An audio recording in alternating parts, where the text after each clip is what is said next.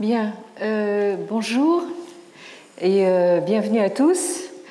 Euh, j'ai un extraordinaire privilège par rapport à vous, c'est que je peux enlever mon, masque. mais vous êtes effectivement tenu de le, garder pendant toute la sur le nez, s'il vous plaît, pendant toute la durée de, de la conférence. Alors, euh, je ne peux pas vous dire combien je suis euh, heureuse de vous retrouver ici. Euh, ça faisait longtemps, puisque après cette année universitaire 2020-2021 qui vient de s'écouler, d'un enseignement dispensé dans un amphi vide, hein, condition dystopique si l'on fut, mettez-vous un peu à ma place. Euh, imaginez devoir parler euh, dans cet amphi euh, vide.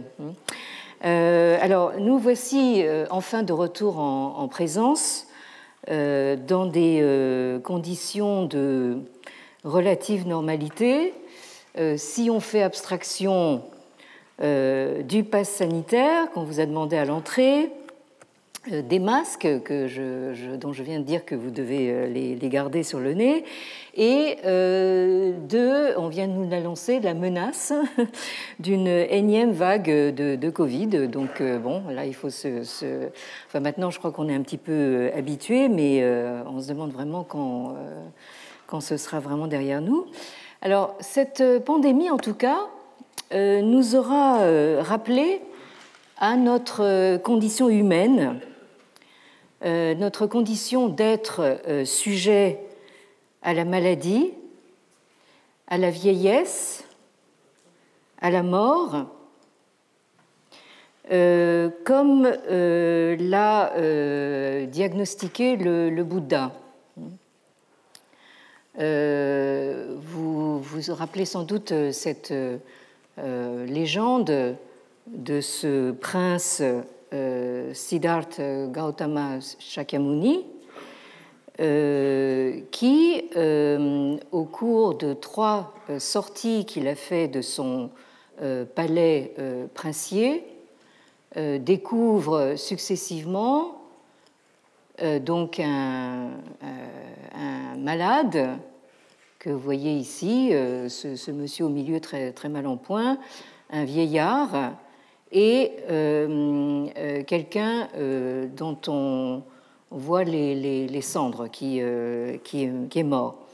Et euh, au fond, vous voyez donc euh, la personne qu'il rencontre dans sa quatrième sortie, à savoir un ermite. Et c'est ainsi que le prince Gautama décide de devenir lui-même ermite. Et c'est ainsi qu'il devient le Bouddha, c'est-à-dire l'éveillé. Alors, le Bouddha, c'est euh, celui qui, euh, tel un médecin, euh, a diagnostiqué l'impermanence qui est au fondement de nos existences et qui aura prescrit le remède radical qu'on appelle le nirvana. Et le nirvana, c'est pas du tout ce que ce qu'on croit d'habitude, c'est en fait l'extinction du euh, carburant qui alimente le feu de nos désirs. Alors, euh, nous sommes animés en permanence par euh, des désirs d'acquérir, de, posséder, de dominer, autant de désirs liés en fait au désir de vivre tout simplement, mais qui, dans le même temps, et c'est ça qui est assez euh, mal fichu, c'est que, euh, en même temps, ces désirs euh, nous pourrissent la vie. Donc, comment, comment se sortir justement de cette, de cette condition? Alors, j'ai eu l'occasion de, de, vous dire ici combien ce, message bouddhique, cet enseignement bouddhique concernant l'impermanence de nos existences, c'est quelque chose que j'ai vécu vraiment au fond de moi-même euh, au moment où euh, mon mari est mort d'un cancer. Hein. Donc euh, là, c'est là que vous découvrez que quelqu'un avec qui vous pensiez pouvoir vieillir, bon, ben, en fait, non. alors, bien sûr, nous aurions tort de bouder notre plaisir dans l'instant que nous sommes en train de, vivre ensemble. Et donc, je vous dis à tous très fort, bien revenus dans notre cher amphi Navarre. Euh, pour parler de, ben, euh, devinez quoi, euh, eh bien de la Chine, pardi. Hein, quoi d'autre hein. Cette Chine dont nous sommes déjà largement gavés au, quotidien et dans les quotidiens qui nous la servent matin, midi et soir, en entrée jusqu'au dessert et à toutes les sauces. Hein. Et euh, je, vous avoue que j'ai parfois de très grosses envies de, changer de menu. Hein. Bon. Alors, en fait, de changer de menu, euh, euh, j'ai le regret de vous dire que nous allons continuer sur celui que nous avons entamé l'année dernière, où tout ce que nous avons dit n'était en fait qu'une entrée, enfin une entrée en matière, je veux dire. Hein. et cette, année, donc, nous attaquons le plat de résistance. Alors, la Chine est-elle, entre parenthèses, encore une civilisation? Point d'interrogation. Ça, c'était la question, euh, je l'admets quelque peu provocante euh, dans sa formulation, qui euh, a été elle-même, oui, les téléphones portables portent des masques aussi, s'il vous plaît. Donc, cette question a été elle-même provoquée par le tournant de l'année 2020 euh, que nous avons tous vécu, qui a été tellement imprévue et inédite dans l'histoire de notre monde. Notre monde qui s'est retrouvé en quelques semaines plongé tout entier dans une crise sanitaire euh, et partant euh, économique, sociétal, culturel, intellectuel, généralisé, de quoi euh, bouleverser et remettre radicalement en question notre idée de la civilisation, hein. c'est-à-dire celle qui est propre à notre monde moderne, qui, comme vous le savez, est mu par des modèles économiques de type capitaliste, et par une industrialisation et des technologies euh, dites avancées. Et alors, il semblait évidemment aller de soi que euh, la, Chine, notre chère Chine, fait partie intégrante de la civilisation, hein, euh, d'autant plus qu'elle se projette elle-même à toute occasion comme une grande civilisation voire comme l'une des rares, euh, si, ce n'est pas la seule, en fait, dans l'histoire de l'humanité, qui est, je cite, perdurée de manière continue pendant 5000 ans. Euh, donc ça, c'est la formule consacrée euh, qui est donc ressassée, à l'envie et relayée à l'envie par à la fois le discours officiel chinois et du coup partout dans le monde et que nous avons euh, commencé à examiner euh, l'année dernière. Alors, justement, l'année dernière, nous avons euh, soulevé cette question en la contextualisant et d'abord en nous demandant pourquoi elle surgit précisément aujourd'hui.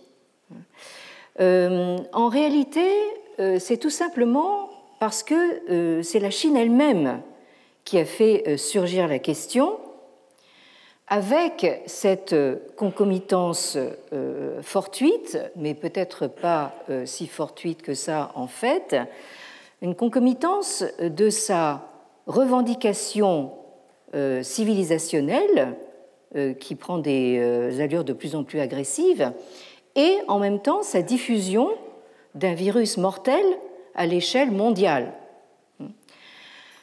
Donc, nous sommes partis euh, l'année dernière d'une série de paradoxes dont le tout premier est celui-ci, à savoir que jamais la Chine n'aura autant euh, revendiqué le titre de civilisation, alors que jamais elle n'en aura été aussi éloignée.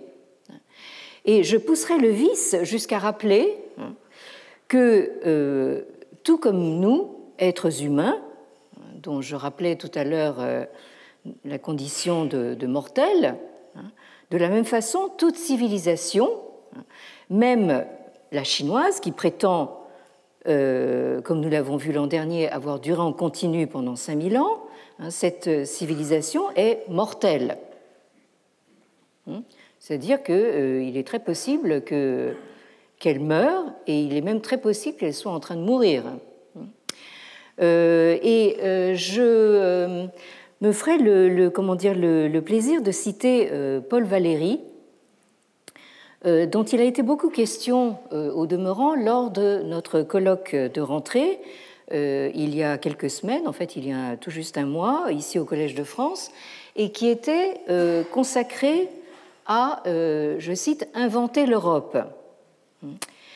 Et euh, Paul Valéry, dont je vous rappelle les, dates, euh, il est né en 1871 et il est mort en 1945. Donc Paul Valéry, euh, c'est évidemment un grand nom de notre panthéon national en France, qui, au fond, dont la vie s'est écoulée entre deux guerres.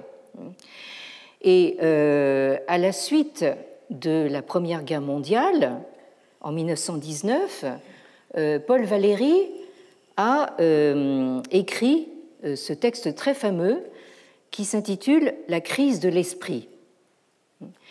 Et tout au début de ce texte, dans, dans ce qu'il appelle la première lettre, il dit ceci Nous autres, civilisations, nous savons maintenant que nous sommes mortels. Nous avions entendu parler de mondes disparus tout entiers, d'empires coulés à pic avec tous leurs hommes et tous leurs engins, descendus au fond inexplorable des siècles avec leurs dieux et leurs lois, leurs académies et leurs sciences pures et appliquées, avec leur grammaire, leurs dictionnaires, leurs classiques, leurs romantiques et leurs symbolistes, leurs critiques et les critiques de leurs critiques, nous savons bien que toute la terre apparente est faite de cendres, que la cendre signifie quelque chose. C'est la même cendre que vous voyez ici euh, sur cette figuration euh, du Bouddha. Nous apercevions à travers l'épaisseur de l'histoire les fantômes d'immenses navires qui furent chargés de richesses et d'esprit. Nous ne pouvions pas les compter, mais euh, ces naufrages, après tout, n'étaient pas notre affaire. Élam, Ninive, Babylone étaient de beaux noms vagues, et la ruine totale de ces mondes avait aussi peu de signification pour nous que leur existence même. Mais France, Angleterre, Russie. Ce seraient aussi de beaux noms. Lusitania aussi est un beau nom. Et nous voyons maintenant que l'abîme de l'histoire est assez grand pour tout le monde. Nous sentons qu'une civilisation a la même fragilité qu'une vie. Les circonstances qui enverraient les œuvres de Keats et celles de Baudelaire rejoindre les œuvres de Ménandre ne sont plus du tout inconcevables. Elles sont dans les journaux. Fin de citation pour l'instant. Alors, euh, vous allez me dire que euh, il peut paraître paradoxal d'évoquer le caractère mortel d'une civilisation comme la civilisation chinoise, c'est-à-dire donc la possibilité qu'elle puisse mourir ou même être en train de mourir, au moment même où elle semble être d'une santé éclatante et même insolente, euh, pour ne pas dire euh, au sommet de sa puissance. Mais euh, ça, c'est quelque chose qui m'a toujours frappé, justement. C'est un paradoxe qui a été euh, maintes fois euh, formulé dans les sources les plus anciennes et les plus canoniques de cette même civilisation chinoise, et euh, qui serait bon euh, de se remettre en mémoire, euh, surtout, je pense, aujourd'hui, par les temps qui courent. Alors donc, histoire de nous remettre en jambes, on va faire un peu de chinois et ouvrir le Lao Tzu, ce texte que, qu'on connaît en France plutôt sous le titre de Tao Te Ching, hein, le Tao Te King, euh, le livre canonique de la voix et euh, de sa vertu, ou plutôt de sa puissance. Hein. Et euh, nous ouvrons le Lao comme nous avons eu souvent l'occasion de le faire ensemble. Ici, vous avez donc ce texte de la crise de l'esprit avec la, belle tête de Paul, de Paul Valéry. Hein, dont on a euh, célébré le, centenaire tout récemment. Alors, euh, prenons d'abord euh, le chapitre 9 du Lao Tzu. Chi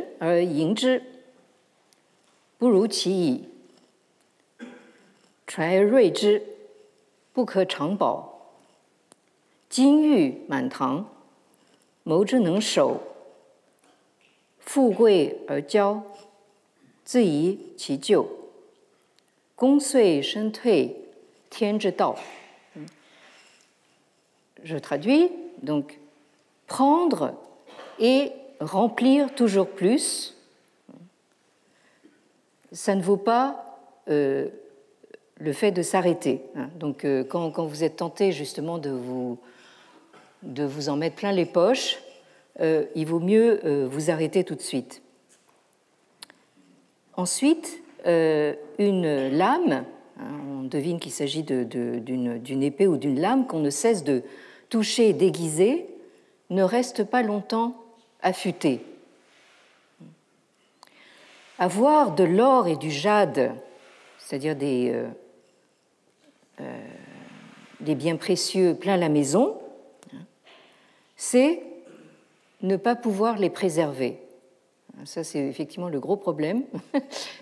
Vous avez, beau euh, mettre des coffres forts chez vous, etc. Euh, bon, euh, rien ne vous garantit qu'on que, ne va pas venir vous les, vous les voler. Tirer orgueil de la richesse et des honneurs, c'est amener de soi-même les ennuis ou les malheurs. Se retirer dès que la tâche est accomplie, c'est Tianzhidao, c'est la voie du ciel. Autrement dit, euh, ici, nous avons euh, justement l'opposition entre ce que nous, humains, euh, sommes conditionnés à faire, et quand je dis euh, conditionné, je retourne à cette euh, notion de condition humaine, c'est que nous avons euh, cet instinct d'acquisition. Hein, nous, ne pensons qu'à ça, enfin, à nous, en mettre plein les poches. Alors qu'en en fait, le Tianzhe le, la voie du ciel, fait exactement le contraire, c'est-à-dire qu'elle agit hein, sans jamais justement se prévaloir euh, euh, de, son action. Euh, si vous prenez le euh, chapitre 16 du Lao Tzu, vous avez quelque chose qui va un tout petit peu plus loin et qui vous dit ceci donc.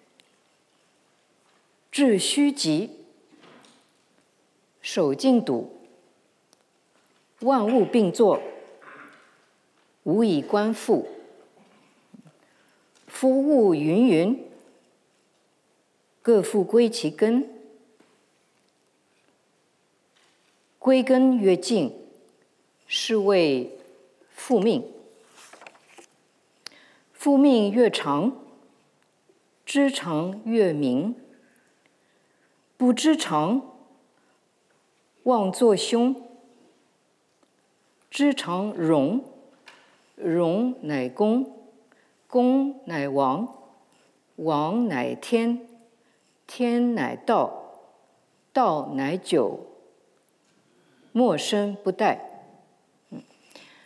Euh, ce qui veut dire donc euh, atteint le vide suprême, le shu, euh, qui est une notion, comme vous le savez sans doute, tout à fait centrale dans, le, dans la pensée taoïste, et qui justement prépare un petit peu les esprits chinois à euh, accueillir en fait la notion euh, bouddhique de vacuité, hein, qui n'est pas tout à fait la même chose, mais disons entre le, le, chu et le kron, hein, le, vide et la vacuité bouddhique, il y a quand même en fait euh, des, un passage possible.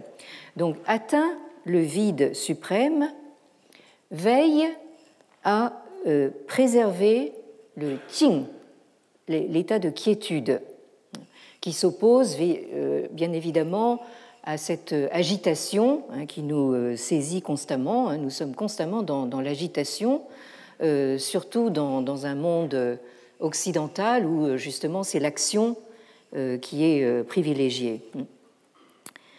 Les dix mille êtres, c'est-à-dire tout ce qui existe, s'activent à qui mieux mieux. Moi, je reste à Guanfu, à, à, regarder, à observer leur retour. C'est-à-dire que, en fait, euh, disons que le sage taoïste tel qu'il est décrit dans le Lao Tzu, c'est quelqu'un qui, c'est quelqu'un qui prend les choses à rebours. C'est pour ça que le Lao Tzu, c'est, euh, c'est un livre de paradoxes, en fait. C'est, quelque chose qui nous, qui nous prend constamment à rebours. Donc euh, tout le monde s'agite, hein, le, monde entier s'agite, et moi, je suis seul donc à observer le processus de retour des choses. Car tout être qui prolifère à qui mieux mieux hein, fait finalement retour à sa racine. Donc là, vous retrouvez justement cette métaphore végétale euh, que nous avons rencontré euh, maintes fois hein, dans nos lectures ici, euh, et qui est assez privilégié dans toute la littérature chinoise antique. Hein. C'est quelque chose qui revient dans beaucoup de textes et dans des textes d'inspiration très différentes, hein. mais cette métaphore végétale, il me semble avoir dit justement que le, philosophe chinois, c'est un philosophe jardinier, au fond. Bon. Alors, tout être fait retour à sa racine, c'est-à-dire à la quiétude. C'est ce qui s'appelle euh, fu ming, c'est-à-dire faire retour ou retrouver ce à quoi on est destiné. C'est-à-dire, au fond, euh, c'est un peu ce que j'appelais euh, au début donc la condition, c'est-à-dire notre condition. L'effet de cette pandémie, et euh, de tous ces confinements euh, qui nous ont obligés finalement euh, non seulement à rester chez nous, mais en plus à prendre un, autre rythme et à finalement nous observer nous-mêmes dans notre existence, c'est ça, en fait, ça, nous a obligés à fourming, en fait, à, retrouver notre, notre condition. donc, retrouver ce à quoi on est destiné, c'est-à-dire chang, c'est-à-dire le constant. Euh, chang, c'est un, euh, un, terme qui, euh, dans le Lao Tzu, est très souvent pris comme l'équivalent du Tao. je vous rappellerai le, tout premier vers, hein, Tao ke Tao Fei Chang Tao, hein, c'est-à-dire donc le, le Tao qu'on peut nommer Tao, la voix qu'on peut nommer telle ou dont on peut parler, hein, ça n'est pas le Chang Tao, c'est-à-dire le Tao constant. Euh, donc revenir, retrouver euh, notre, notre condition euh, originelle, hein, c'est retrouver justement ce Tao constant. Et connaître le constant, c'est Ming, c'est posséder la lumière. Ming, c'est le, littéralement le fait d'être pas illuminé, mais d'être éclairé, hein, c'est-à-dire de comprendre les choses en pleine lumière. Ne pas connaître le constant, hein, hein, donc ça c'est le contraire, ne pas connaître le constant, c'est au contraire euh, foncer tête baissée hein, euh, dans euh, le malheur, dans le néfaste. Donc, qui connaît le constant, Rong, est capable d'embrasser tout, d'embrasser très, très large. En embrassant large, il est con, c'est-à-dire il, il a une, âme parfaitement égale. Hein. Il est écanime. Et étant écanime, il est Wang, il est royal. Et étant royal, il est Tian, il est euh, céleste, il relève du ciel. Et étant céleste, il rejoint le Tao. Et en rejoignant le Tao, il Jiu, il peut durer longtemps, c'est-à-dire il a la longue vie. Et donc, euh, jusqu'à la fin de son existence, il ne peut rien lui arriver de euh, fâcheux. Donc euh, ici, vous avez, comme d'habitude dans, le Lao quelque chose qui est à la fois une constatation existentielle et en même temps, ça aboutit à une, une sorte de prescription. Euh, je parlais tout à l'heure du Bouddha en tant que médecin, c'est d'ailleurs en fait une, euh, une image qui revient souvent dans les textes bouddhiques, mais ici, vous avez également une sorte de recette, de recette ici de, longue vie. Hein. Si, vous voulez euh, vivre longtemps, hein, il ne faut pas trop vous agiter, enfin ça tous les médecins vous le diront, et, aussi, enfin, il s'agit finalement de se, ressourcer constamment en, revenant chaque fois, au fond, à sa condition d'origine. Alors, euh, je voulais aussi que, euh, qu'on lise ce euh, chapitre 61 du Lao parce que là, je, je, pense que vous allez comprendre tout de suite pourquoi je l'ai choisi, parce qu'il est particulièrement euh, pertinent euh, par rapport à notre euh, propos de, de cette année. 大国者下流， 天下之交，天下之聘。聘常以敬圣母，以敬为下，故大国以下小国，则取小国。小国以下大国，则取大国。故或下以取，或下而取。大国不过于见出人，小国不过于入世人。夫两者，各得其所欲。大者宜为下。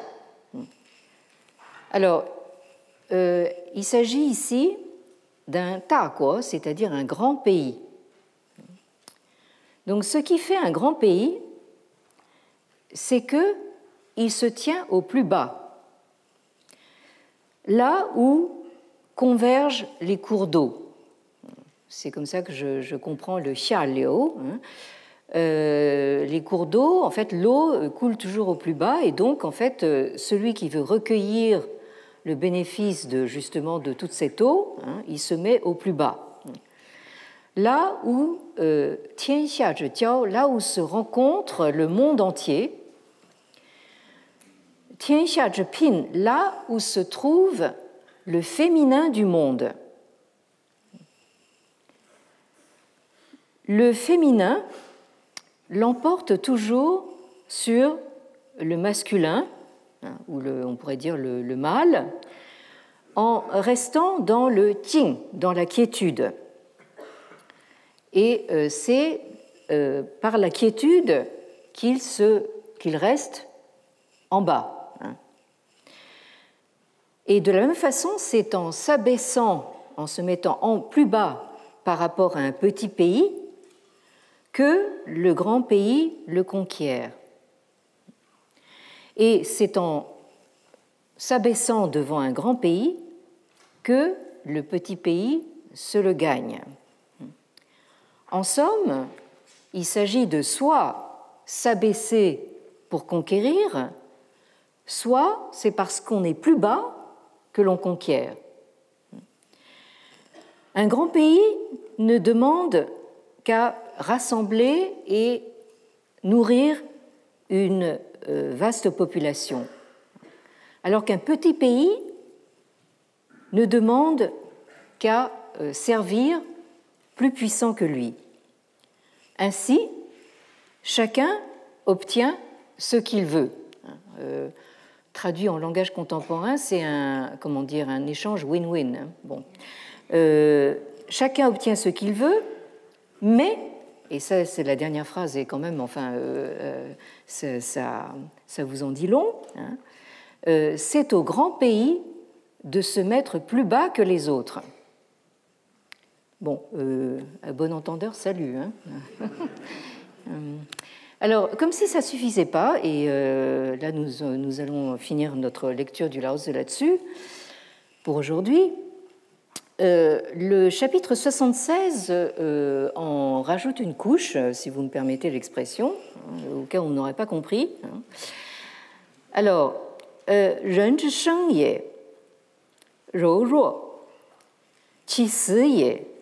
坚强，万物草木之生也。若脆，其死也；枯槁，故坚强者，死之徒；柔弱者，生之徒。是以兵，是以兵强则不胜，木强则共。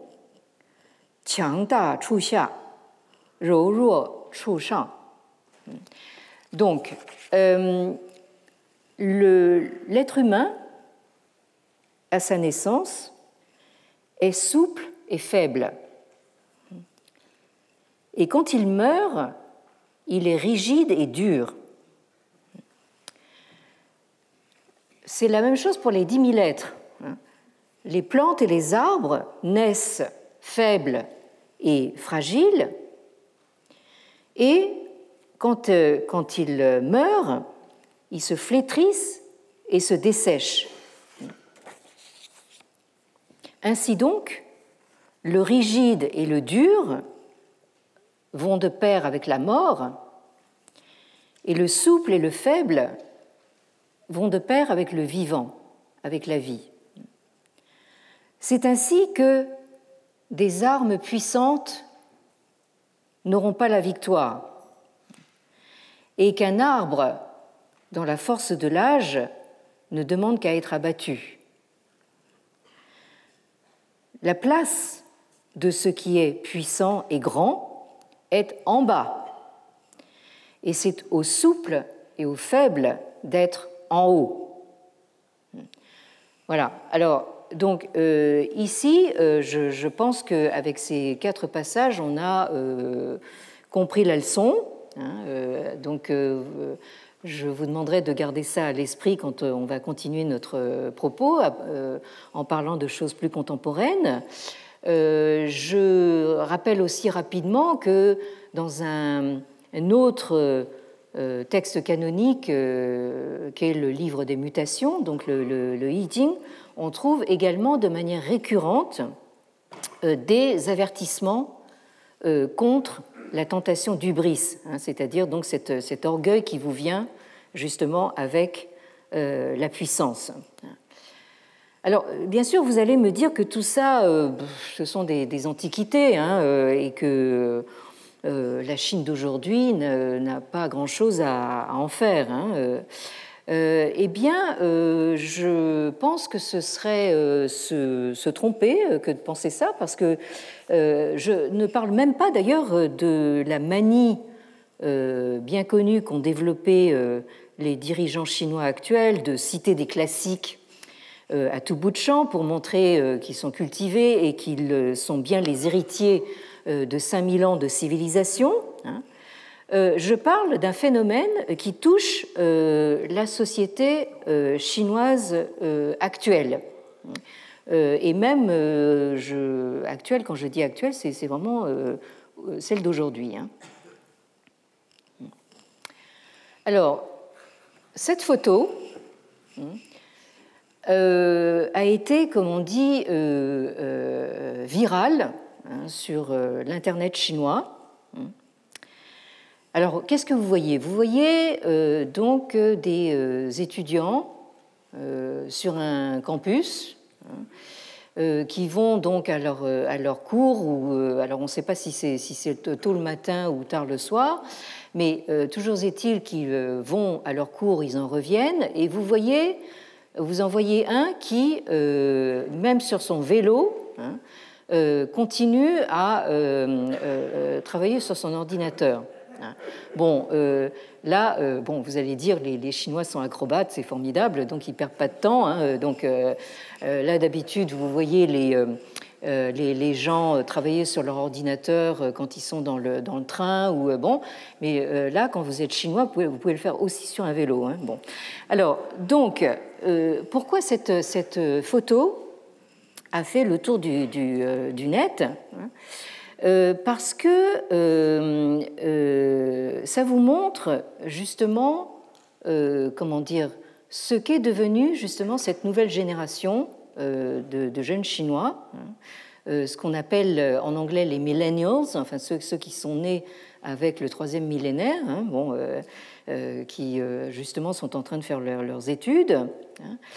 et qui représentent justement cette obsession euh, de la compétition.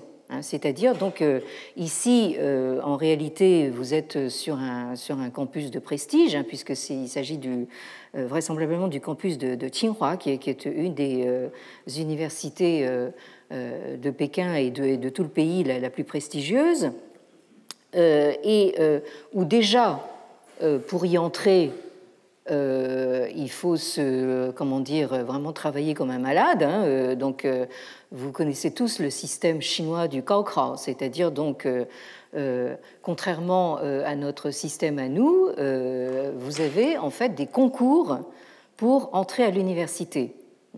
nous, nous connaissons les concours pour entrer dans les grandes écoles, mais ici, en fait, c'est un système qui est généralisé à l'entrée à l'université. Et le cancre, c'est euh, le cauchemar enfin, de, tous les étudiants et, de leurs parents, naturellement, euh, parce que c'est extrêmement sélectif. Alors, tout ça, ça fait un peu sourire quand, quand, on, quand on, pense au lever de bouclier que, que, euh, que, suscite en fait le, le, mot sélection euh, chez nous. Enfin, dès, qu'on parle de sélection à l'entrée des universités, c'est euh, la, la, la, révolution. Enfin bon, on parle de dictature, etc. Bon, là, en fait, bon, c'est quelque chose qui fait partie du, du, quotidien des, des, Chinois. Alors, le, problème, c'est que justement cette névrose euh, de la, compétition pour entrer à l'université ne s'arrête pas une fois que vous êtes à l'université. La preuve, hein, donc euh, euh, une fois que vous êtes à l'université, vous devez continuer à pédaler, c'est le cas de le dire, très fort pour, continuer à, à, rester compétitif. Et une fois que vous sortez de l'université, il faut aussi se, se, battre comme un forcené pour obtenir un emploi, etc., arriver à se loger, arriver euh, se marier, c'est presque trop demandé parce que c'est bon et, produire des enfants, c'est encore euh, c'est encore plus mission impossible parce que maintenant ça coûte beaucoup trop cher euh, d'élever des enfants en Chine. Bon, donc là vous avez une vie qu'on a résumée dans un dans un topo qu'on a appelé le 996. Euh, c'est-à-dire euh, travail de 9h du matin jusqu'à 9h du soir, 6 euh, jours sur 7, hein, qui maintenant est en train de se transformer en schéma 007. Alors, ce n'est pas James Bond, c'est 007, c'est de minuit à minuit, c'est-à-dire 24 heures, 7 jours sur 7, hein, en télétravail devant son ordinateur. Voyez Donc, ça, c'est quelque chose qui, en plus, a été, bien sûr, encouragé par la pandémie. Hein. Bon. Euh, donc là, euh, vous passez votre temps euh, à, pédaler, voilà, enfin mentalement. et c'est ce qu'on a appelé, c'est le dernier mot à la mode à Pékin, hein. Qui veut dire, en fait, tuan, ça veut dire, comment dire, tourner ou envelopper. Hein. C'est un mouvement tournant, hein, comme, comme l'indique justement cette espèce de petit tourbillon que vous avez au milieu de l'image. Et nei, ça veut dire vers l'intérieur. Hein.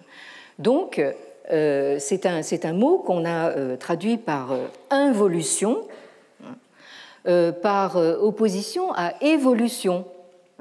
Euh, bon, enfin, je, pense qu'on avait tous cru comprendre que la civilisation, c'était une question d'évolution. Et hein.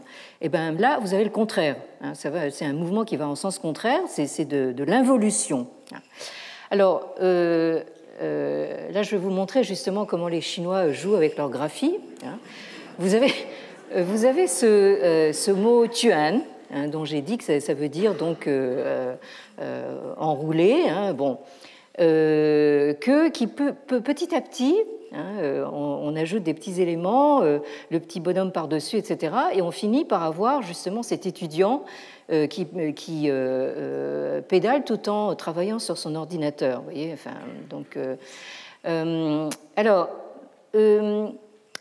Euh, ce, euh, cette je vous dis maintenant, c'est vraiment le dernier concept à la mode, euh, a été, comment dire, analysé par certains, disons, collègues en sciences sociales, hein, tout à fait contemporains, hein, qui sont loin d'être susceptibles de négativisme ni même de pessimisme à l'égard de la Chine, hein, mais euh, qui euh, prennent ce phénomène d'involution très au sérieux, euh, puisque en fait elle mène à une perception de la société chinoise qui est beaucoup moins triomphaliste que celle que voudrait présenter donc le discours officiel. Vous avez ici à la photo euh, un monsieur qui s'appelle euh, Xiang Biao, qui est né euh, en 1972 et qui a été lui-même formé à la prestigieuse université de Pékin. Alors, je parlais de Tsinghua tout à l'heure, mais Pékin, c'est aussi bien. Hein, bon. donc, c'est sûrement quelqu'un qui a dû pédaler très fort pour, pour entrer à, à comme on l'appelle, et qui est actuellement en poste à la non moins prestigieuse Université d'Oxford euh, en Angleterre et au non moins prestigieux Institut Max Planck euh, de Berlin. Alors donc, euh, excusez du peu. Hein, bon, vous avez ce monsieur avec un, très sympathique sourire, bon, qui qui est une, vraiment une, une espèce de, de, de, champion en son, en son genre. Hein. Bon, alors ce monsieur travaille donc en anthropologie sociale. Et il, euh, il s'est intéressé d'abord, euh, quand il était encore étudiant à, Pékin, à une euh, communauté d'ouvriers migrants dans, les, dans la banlieue de Pékin, hein, ce qu'on appelait le, Zhejiangcun, c'est-à-dire un village de, gens venus du Zhejiang, donc euh, cette province plus au sud, et donc une communauté de, migrants. Bon. donc c'est comme ça qu'il a, commencé donc, à faire ses, armes en, anthropologie sociale.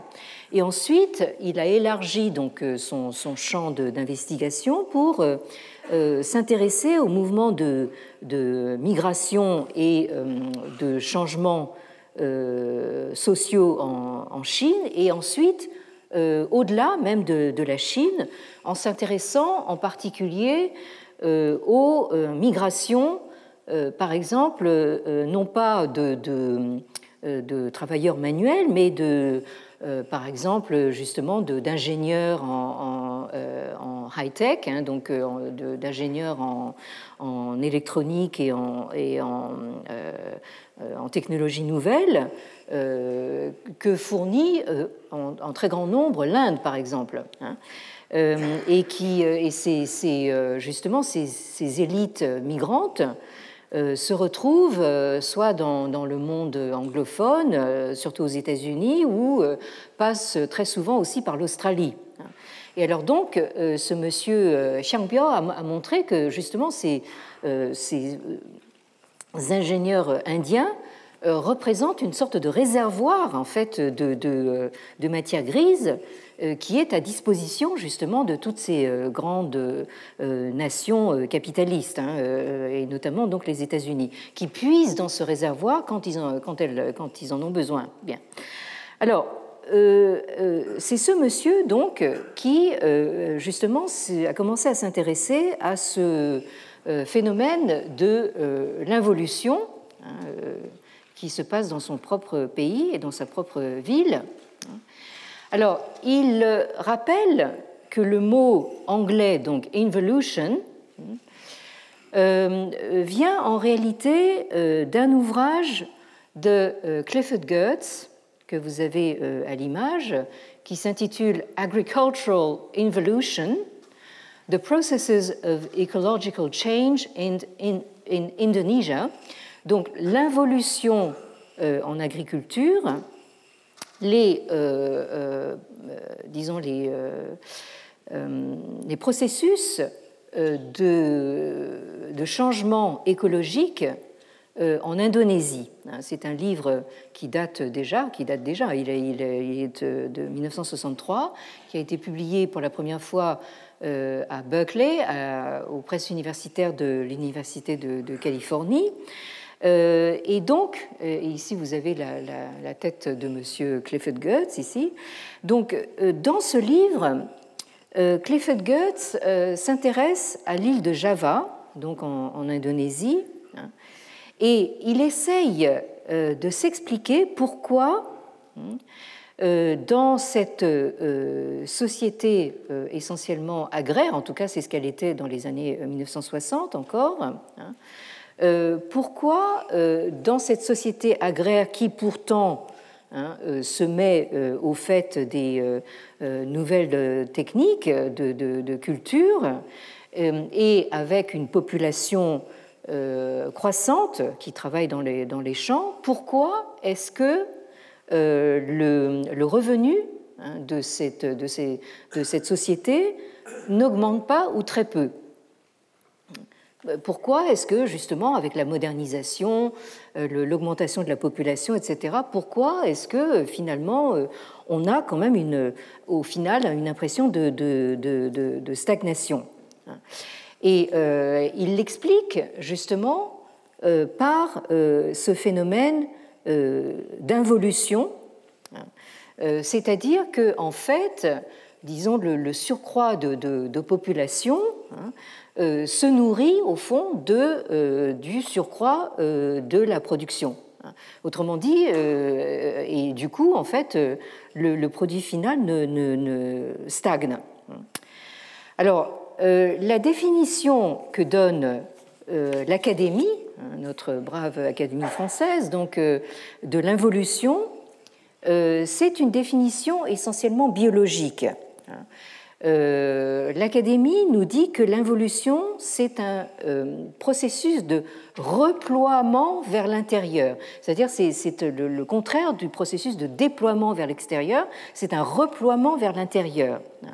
Et euh, en biologie, hein, je, cite, hein, parce que là, je ne suis pas biologiste, hein, ce serait donc l'état d'un organe invaginé replié vers l'intérieur. Et euh, autrement dit, là, nous avons un processus de transformation dans le sens d'une régression par dégénérescence. Hein. Et on parle en particulier d'involution sénile, hein, c'est-à-dire une régression qui est due au vieillissement. Euh, donc là, nous retrouvons un petit peu justement le, comment dire, la, euh, ce que décrivait le, le c'est-à-dire en fait un, processus de, dégénérescence, de vieillissement qui va euh, de manière paradoxale vers du durcissement hein, et qui va vers le tianqiang, c'est-à-dire ce que, le Lao appelait le, dur et le, ce qui est fort et solide. Alors, dans, son, dans sa propre étude, le professeur Xiang Pia donc, attribue cette involution hein, au système capitaliste hein, mais aussi à la compétition féroce que se livrent actuellement les familles chinoises pour l'éducation de leurs enfants, hein, dans un mécanisme qui ne connaît ni fin ni finalité. Et euh, évidemment, euh, ce phénomène d'involution peut euh, toucher n'importe quelle société capitaliste, mais selon Xiangbiao, la Chine présente une particularité, c'est-à-dire c'est son homogénéité. Il dit par exemple qu'un des prérequis les plus importants de l'involution de, de, ce Neijuan, hein, c'est la non-différenciation. C'est-à-dire, euh, là, euh, je pense qu'il a mis le doigt sur quelque chose euh, d'important et de significatif, c'est-à-dire, c'est le problème qu'il y a hein, à finalement produire toujours du même. Hein. puisque Xiangbiao, justement, a bien remarqué que tout le monde en Chine se fixe les mêmes buts. Hein. Autrement, euh, par exemple, si euh, dans la société américaine, éventuellement, hein, si vous euh, n'aimez pas votre travail, vous imaginez de faire autre chose, hein, bon, vous changez de changer de voie, mais là, chacun en Chine est poussé à suivre le même chemin, hein, c'est-à-dire gagner plus d'argent, ce que ce que ce que le Lao appelait c'est-à-dire donc s'emparer des choses et s'en mettre plein les poches, euh, acheter une maison de plus de 100 mètres carrés, hein, acheter une voiture, euh, fonder une famille, euh, produire des enfants, etc. Donc la, route était extrêmement bien balisée et tous les gens se battent hein, pour la même chose hein, à l'intérieur du même marché. Donc là, il y a manifestement un tout petit problème parce que du coup, c'est une spirale euh, sans fin parce que, en plus, elle tourne vers l'intérieur. Euh, autrement dit, euh, plus elle tourne et moins elle est productive. et c'est ce qui, justement, a amené un mouvement enfin on pourrait dire une, petite tendance de fond dans la, jeune génération, hein, qui a été immédiatement réprimé, bien sûr, par euh, euh, le, pouvoir en place, hein. euh, c'est ce qu'on a appelé le Tangping, hein. c'est-à-dire finalement rester couché. Vous avez ici donc une représentation du Tangping. Oui, allô? C'est pour me signaler que j'ai assez parlé, peut-être Oui euh, euh, et euh, ici, ce, mouvement de Trangping hein, est appelé le Xin pour Yundong, hein, c'est-à-dire donc le, le, nouveau mouvement de non-coopération. Hein. parce qu'en Chine, quand vous êtes en Chine, vous circulez partout, vous êtes partout, etc. et vous recevez constamment euh, des injonctions. Vous êtes dans le train, vous êtes euh, au grand magasin, vous êtes en train de faire vos courses, vous prenez un escalator, etc. Euh, vous recevez une injonction de bon alors faire attention de pas tomber, faire attention à ceci cela, et ça se termine toujours invariablement par hein, c'est-à-dire euh, merci pour votre coopération. Hein, bon, et là en fait euh, Ping, hein, rester couché, finalement c'est refuser finalement de coopérer. Bon, alors ça a donné un Ping isme, une euh, rester couché isme, hein, euh, Tangping Zhuyi. Hein, euh, et ça a même donné, donné lieu à des définitions. Hein. ici, vous avez une définition du Tangping. Ça, ça, consiste à.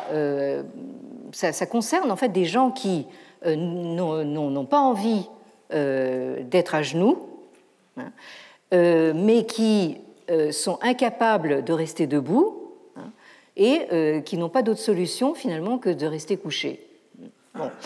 Euh, et là, vous avez même en fait une sorte de, comment dire, de, d'explicitation de la philosophie du, du de la philosophie du rester couché. Hein. On vous dit ici que euh, c'est un, un, mot qui est devenu euh, viral donc, euh, sur, sur Internet, hein. et ça consiste à abandonner, à laisser tomber hein, le fait de, de s'acharner au, travail, euh, pour euh, gagner de l'argent, mais euh, aussi se faire un sang d'encre, s'abîmer la santé, hein, mener une vie de, de, de, fou. Hein. Et, et, deux, et alors là, vous avez quelque chose de tout à fait intéressant dans la formulation en chinois, donc de de son propre mouvement, hein, de, de, sa propre initiative, abaisser ses euh, désirs et ses ambitions hein, euh, dans la vie hein, et euh, pour justement en fait mener une vie un peu plus un peu plus vivable. Hein. Donc, donc là, ce, ce, fait de réduire justement ses, désirs et ses ambitions c'est un message tout à fait taoïste. Hein. Le, le Lao n'arrête pas de vous seriner ça euh, euh, à longueur de chapitre. Hein. Bon, alors donc là, nous avons une jeunesse chinoise qui redécouvre, sans le savoir peut-être, enfin les vertus donc d'un livre canonique. très ancien et probablement qui nous mène à une, antiquité plus haute même que Ménandre dont parlait Valérie. Alors ici, vous avez le, lien sur deux écrans de portable entre le Neijuan, c'est-à-dire l'involution, et le Trangping, et le, fait de euh, rester euh, couché. Hein. Alors, euh, ici, vous avez donc un, comment dire, un représentant de la belle jeunesse chinoise, de, ces étudiants qui sont complètement épuisés et qui s'endorment sur leur table de travail. Vous avez le livre et bien sûr le smartphone, bon, bien en vue.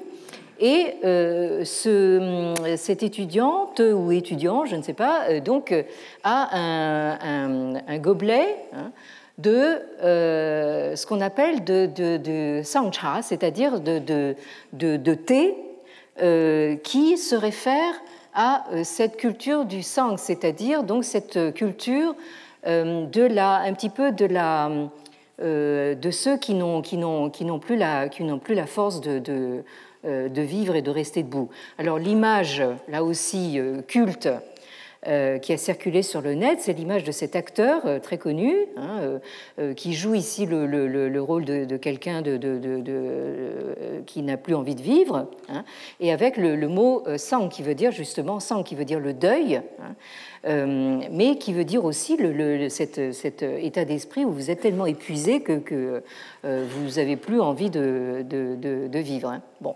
Euh, alors, là, je, pense que je dois m'arrêter ici, sur cette belle image. je crois qu'on va tous retourner se coucher jusqu'à la semaine prochaine, si le Bouddha nous prête vie, pour continuer justement sur ce euh, diagnostic concernant la, société euh, chinoise actuelle. Merci d'être venu et à la semaine prochaine.